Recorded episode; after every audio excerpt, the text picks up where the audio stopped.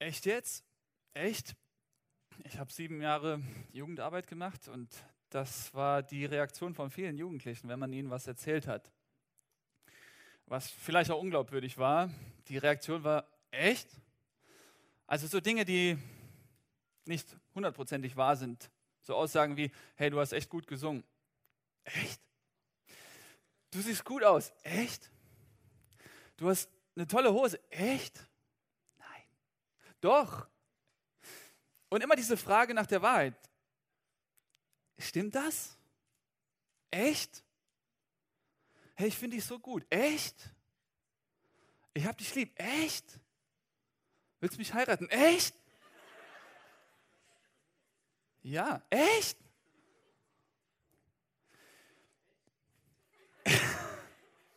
Geht's euch gut? Echt? Nee, ihr müsstet ja sagen und ich sage echt. Also geht's euch gut? Ja. Echt? Nein. Tja, das ist die Frage nach der Wahrheit. Und dann würde man am liebsten jemanden an die Gurgel gehen und sagen, bitte sag mir doch, ob du es ernst meinst. Echt? Kann ich das echt gut? Kann ich gut singen? Gefällt dir meine Hose? Echt? Sag mir die Wahrheit. Echt? Echt? Magst du mich? Echt? Bin ich dein Freund? Gehöre ich zu deinem Freundeskreis? Echt? Wirklich? Sagst du das? Ist das Wahrheit? Bitte ja? Naja, schon. Schon. Ei, ei, ei.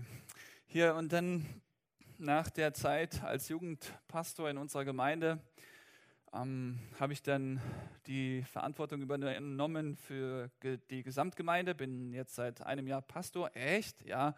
Und wisst ihr, die Jugendlichen sind echter als die Erwachsenen. Ich kann mir vorstellen, dass an dieser Veranstaltung heute Abend eher jemand aus den Reihen nach vorne ruft, langweilig, als morgen wenn die Erwachsenen dann hier sind. Jugendliche sind echter. Und du denkst dir wahrscheinlich, Quatsch, ich doch nicht. Also David, wenn du wüsstest, wer ich bin, glaub mir, die ab 30, 35, 40 und ich bin 31, wir sind nicht mehr echt. Das ist sau schwer als Erwachsener echt zu sein. Gerade gestern hatte ich so einen Moment. Wir hatten von Montag bis heute eine Gemeindewoche, eine Gästewoche. Und ähm, da hatten wir einen Gastprediger und er hat bei uns dann äh, von Jesus erzählt. Und das waren sehr emotionale Predigten, die er dort gehalten hat. Und wir haben als Gemeindeleitung gehofft, dass da Menschen zum Glauben kommen, dass Menschen Jesus kennenlernen, ihr Leben Jesus anvertrauen. Und dann wissen wir auch, dass ja die Veranstaltung allein tut natürlich seinen Beitrag, hat natürlich seinen Beitrag da, aber es braucht das Gebet. Und so haben wir gesagt, wer möchte, kann um 9 Uhr morgens in die Gemeinde kommen zum Gebetstreffen. Gut, als Pastor gehst du dahin. Ich bin dann da hingegangen. Nur gestern um 9 Uhr stellte ich fest, dass ich verschlafen habe. Ein Pastor darf nicht verschlafen, schon gar nicht zu einem Gebetstreffen. Wenn es, wenn es um den letzten Abend geht, um die letzte Chance, dass Menschen zu Jesus finden, da muss ein Pastor hingehen und beten und er muss wirklich salbungsvoll beten, also wirklich heilig, fromm, echt beten. Er muss wirklich alle Vollmacht haben im Gebet. Herr, segne den Prediger, rüste du ihn aus mit deiner Vollmacht, sodass Menschen Buße tun. Und was macht David Krüger? Der pennt. Ich habe geschlafen und dann schaue ich auf die Uhr und wir haben 9 Uhr. Und dann ruft jemand an und derjenige, der angerufen hat, hat mich dann auch geweckt. Also der hat meine Frau am Hörer gehabt meine Frau sagt, der schläft. Was auch okay ist. Ich meine, wir wollen ja echt sein. Ich, ist wahr. Das ist wahr. Wie habe ich mich gefühlt den ganzen Tag? Dann kommst du abends in die Veranstaltung und dann kommen schon die ersten. Hast du gut geschlafen? So Sprüche wie der Schlaf der Gerechten, den Seinen schenkt der Herr im Schlaf. Da, da ist es vorbei. Hat sich auch keiner bekehrt.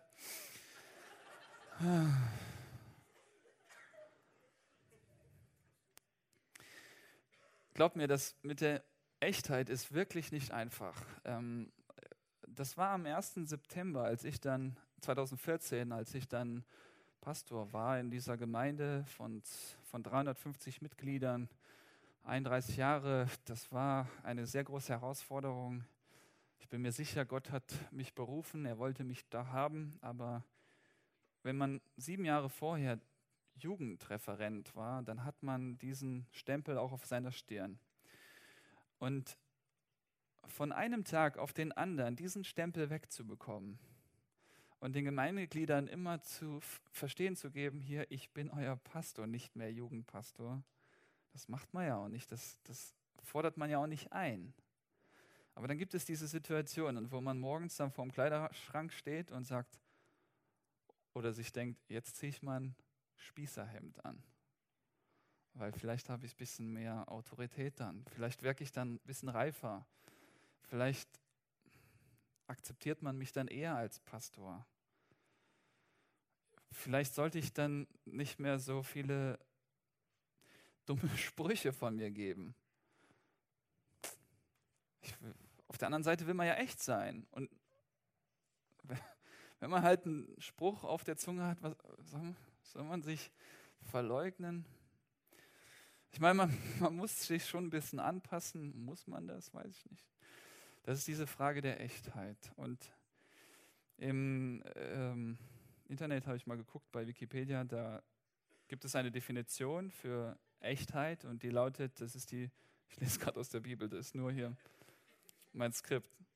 Ähm, Übereinstimmung, Tatsache zwischen Tatsache und Darstellung. Also die Übereinstimmung zwischen Tatsache und Darstellung, zwischen Original und Kopie. Wenn das deckungsgleich ist, dann kann man von Echtheit sprechen.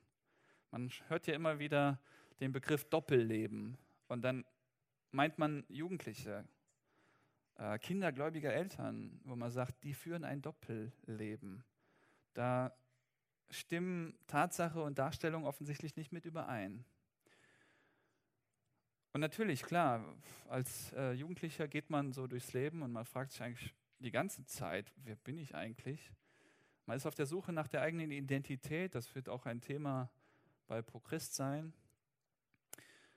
Und dann schaut man ins Spiegel, mal keine Ahnung, wer diese Person da im Spiegel ist. Man schaut sich um, wie ist er, was kann er, was hat er, was will er, was kann ich, was habe ich, was will ich. Im Vergleich zu ihm schneide ich besser ab, also bin ich besser. Und irgendwann mal glaubt man auch, dass man besser ist, weil, es die, weil andere dann auch einem immer wieder sagen, du bist gut, du kannst es gut, du kannst es gut, du kannst es gut. Und dann glaubt man es irgendwann und dann denkt man, man ist wirklich gut und besser als andere. Und man tritt so auf, als wäre man besser als andere. Abends vorm Einschlafen weiß man aber, ich bin kein Stück besser als der andere. Und dann entsteht so ein Doppelleben. Hm. Willst du echt sein? Weil das Echtsein ist selten cool. Ich meine, jemand, der dann da hingeht und sagt, ich habe verschlafen, der ist nicht cool.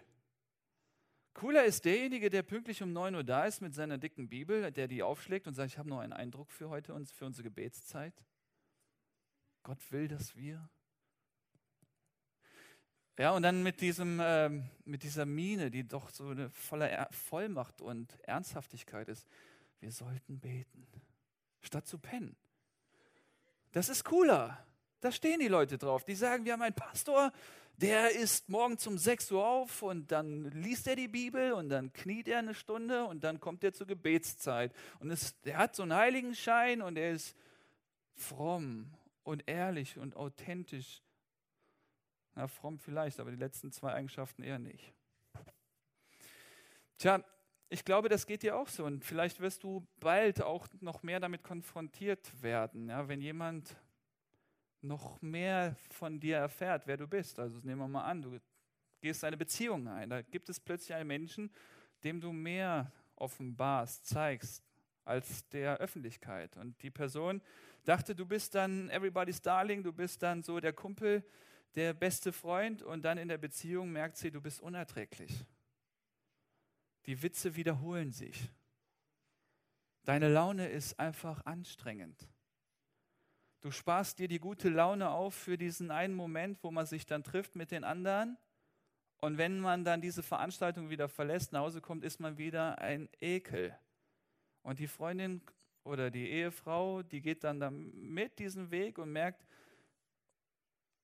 das, was der Partner, Ehepartner von sich gibt, entspricht nicht der Wirklichkeit. Die Darstellung und die Tatsache ist nicht übereinstimmend. Und deswegen möchte ich uns etwas mitgeben aus der Bibel, wo ich meine, das hat das Potenzial, dich zu einem echten Menschen zu machen. Menschen sind auf der Suche nach echten Menschen. Ja, wo ist jemand heute Abend, der wirklich echt ist, von seiner Persönlichkeit wirklich ehrlich ist? Wenn ich jetzt hier mit meinem kleinen Sohn Moses zwei Jahre kommen würde und ich müsste mal eben noch zum Auto und ich würde, oder nehmen wir den Noah, der ist ein Jahr, wenn ich den Noah dann mal eben jemandem geben sollte, dass er auf ihn aufpasst, wem würde ich ihn geben? Wer von euch wäre vertrauenswürdig? Wer, wer von euch wäre echt? Ich habe mal einem jungen Mann äh, mein Kind gegeben. Ähm, der hat noch nie ein Kind im Arm gehalten. Der hat äh, den Noah gehalten, als wäre es ein Mülleimer.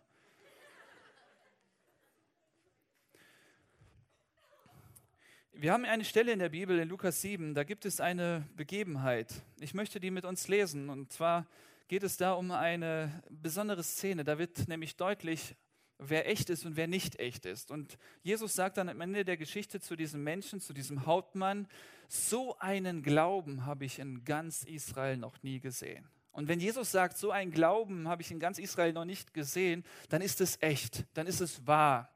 Und Jesus spricht über Glauben und in der ganzen Bibel geht es um Glauben. Und wenn Gott jemanden adelt, Jesus Christus, der Sohn Gottes, jemanden diese Urkunde ausstellt, dann muss man sich doch fragen, was hat dieser Mensch Gutes getan, dass er diese Auszeichnung bekommt? Warum ist er der mit dem stärksten oder besten Glauben in ganz Israel?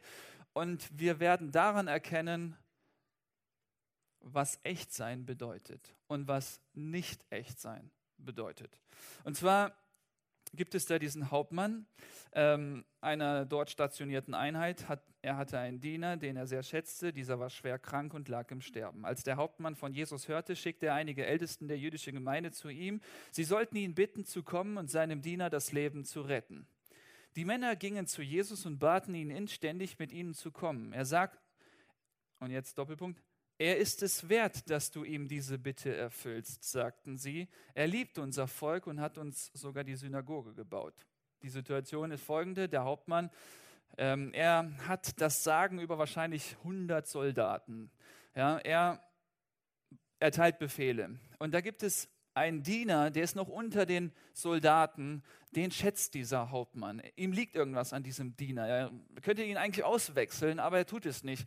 Er hat da Mitleid mit diesem Diener und er guckt jetzt sich um, wo gibt es Hilfe, hat von Jesus gehört, dass Jesus heilen kann und versucht irgendwie diesen Jesus mit dem Diener in Verbindung zu bringen, weil dann ist Hoffnung auf Heilung.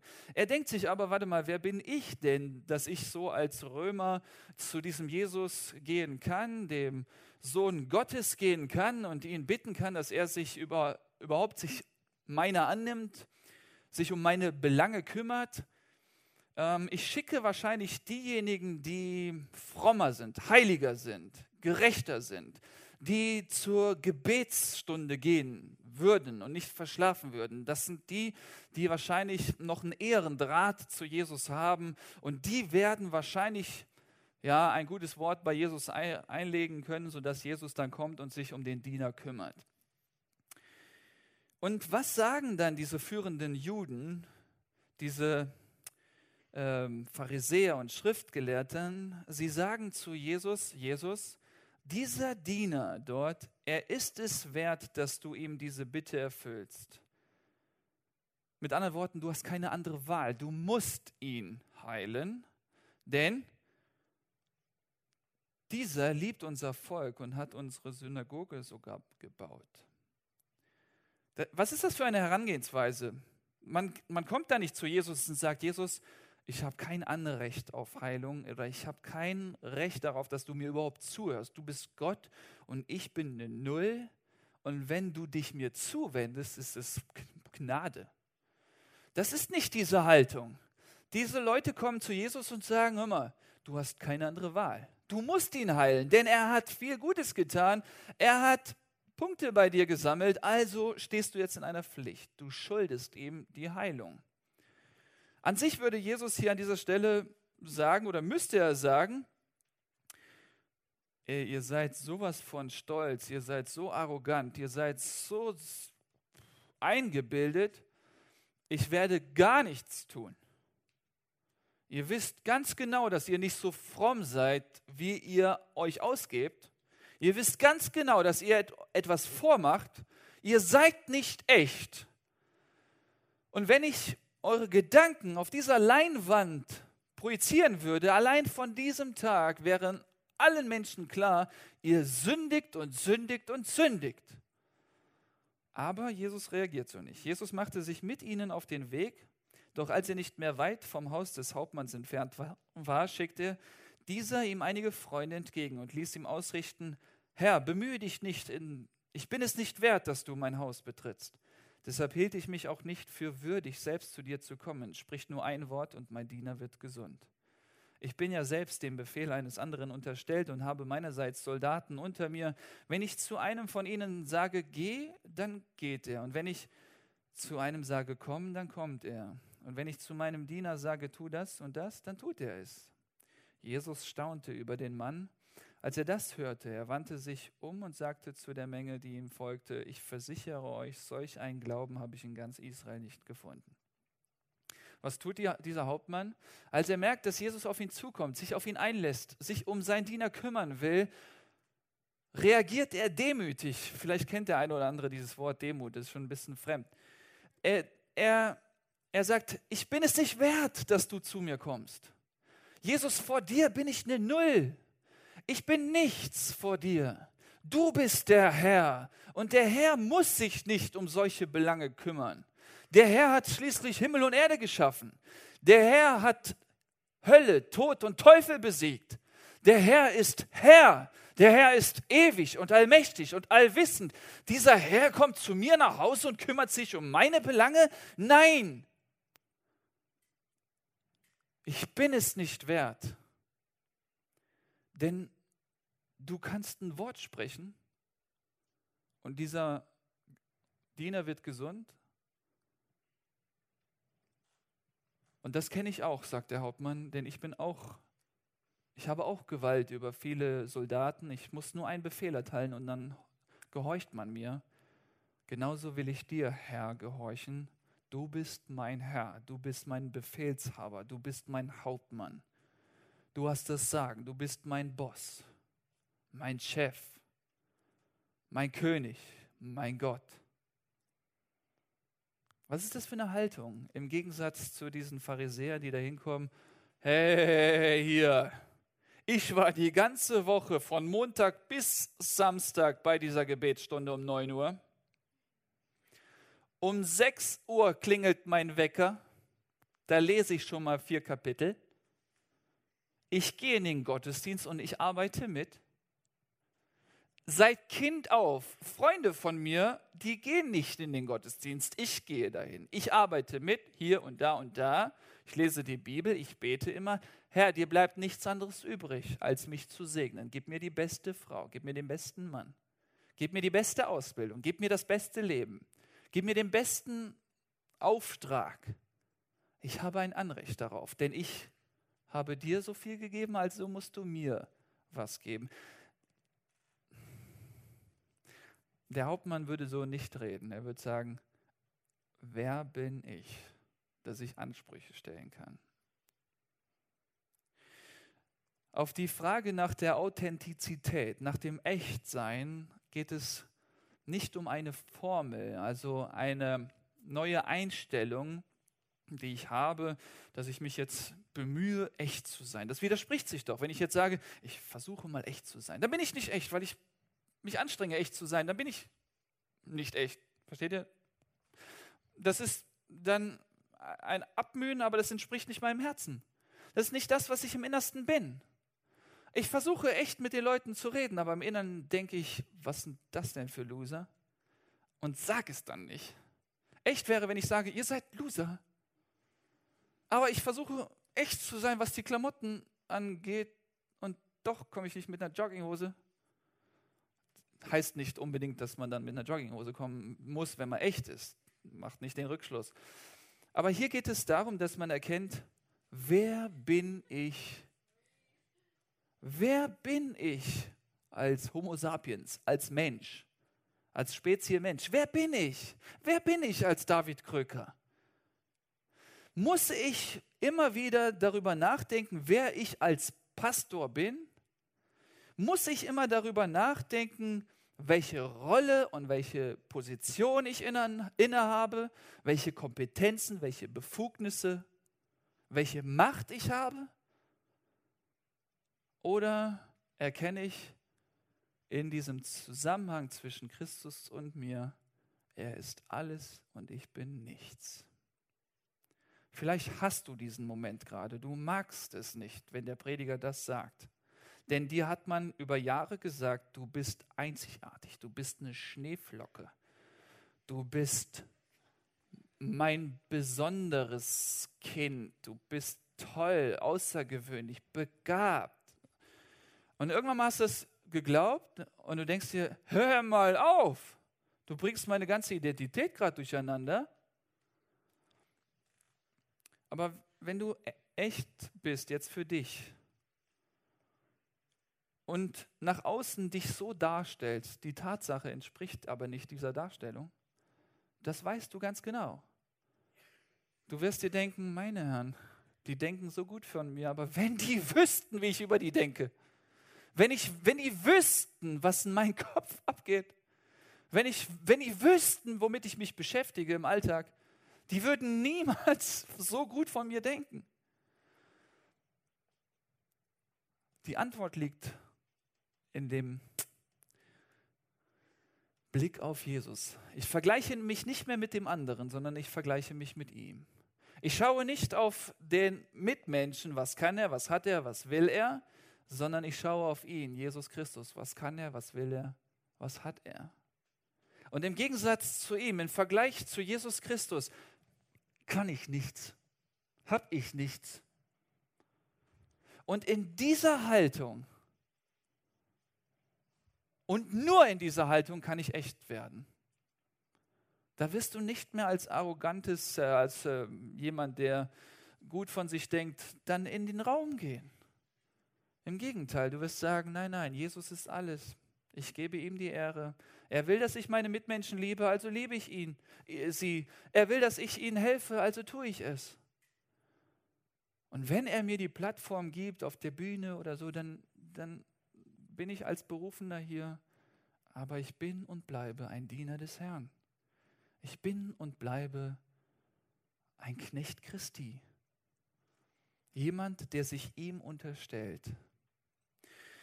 Und da denkst du dir vielleicht, okay, tja, warum sollte ich das? Irgendwann gibt es den Moment, da werden sowieso alle Menschen ihre Knie beugen vor Jesus. Es wird diesen Moment geben, wo alle Menschen vor Jesus auf die Knie gehen und ihn anerkennen werden als Herr.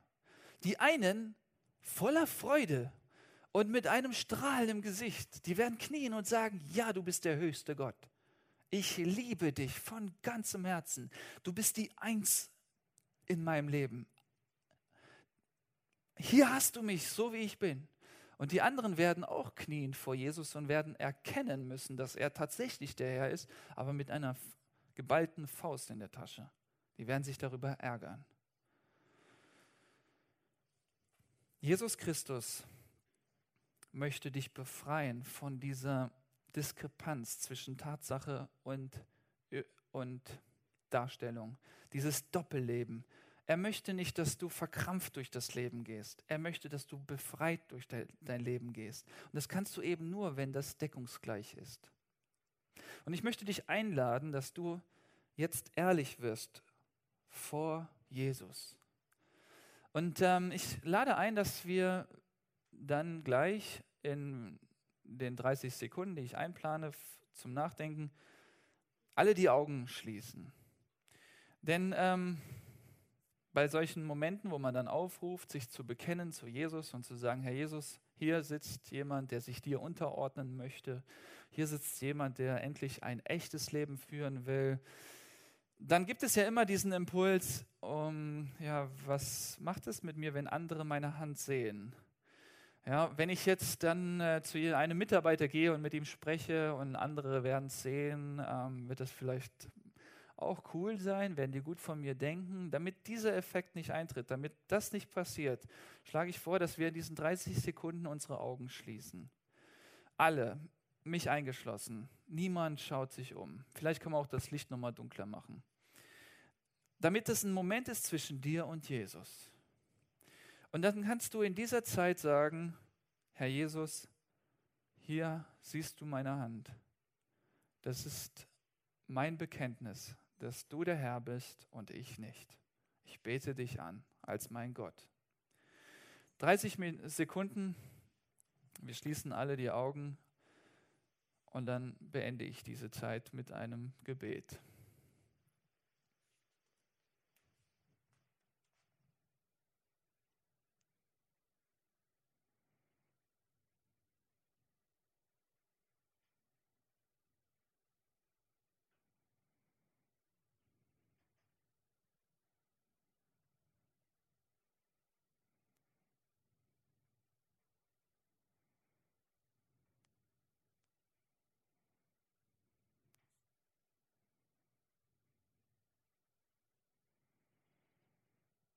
Okay, ihr könnt die Hände wieder runternehmen, die Augen öffnen und ich will jetzt ein Übergabegebet sprechen, das ihr mir nachsprechen könnt. Egal, ob du das schon mal gemacht hast oder nicht, ob du Kind Gottes bist oder nicht, wenn du merkst, da ist eine Diskrepanz, ich bin nicht echt, kannst du mir nachbeten. Herr Jesus Christus, Dir muss ich nichts vormachen. Du kennst mich durch und durch. Herr Jesus, du bist der Herr und ich nicht. Herr Jesus, du kannst ein Wort sprechen und es geschieht. Und wenn du es nicht tust, dann geschieht nichts. Du hast alle Macht. Alles ist in deiner Hand, mich eingeschlossen. Ich habe keine Ansprüche. Du schuldest mir nichts. Alles, was du mir schenkst, ist Gnade. Danke für Vergebung. Danke für Errettung. Danke für das ewige Leben. Ich habe es mir nicht verdient. Herr Jesus, hilf mir, den Weg zu gehen den Blick auf dich gerichtet. Hilf, dass ich mich mit dir vergleiche und nicht mit meinem Mitmenschen. Vergib mir mein Doppelleben. Vergib mir, dass ich etwas von mir dargestellt habe, was nicht den Tatsachen entspricht. Hilf mir, ehrlich zu sein. Hilf mir, authentisch zu sein. Hilf mir, echt zu sein. Und nun gebe ich mich dir hin. Du kannst mich haben. Du kannst mein Leben haben. Du kannst meine Gesundheit haben. Du kannst meine Hobbys haben. Du kannst meine Organe haben. Du kannst meine Zukunft haben. Dir gebe ich alles hin. Amen.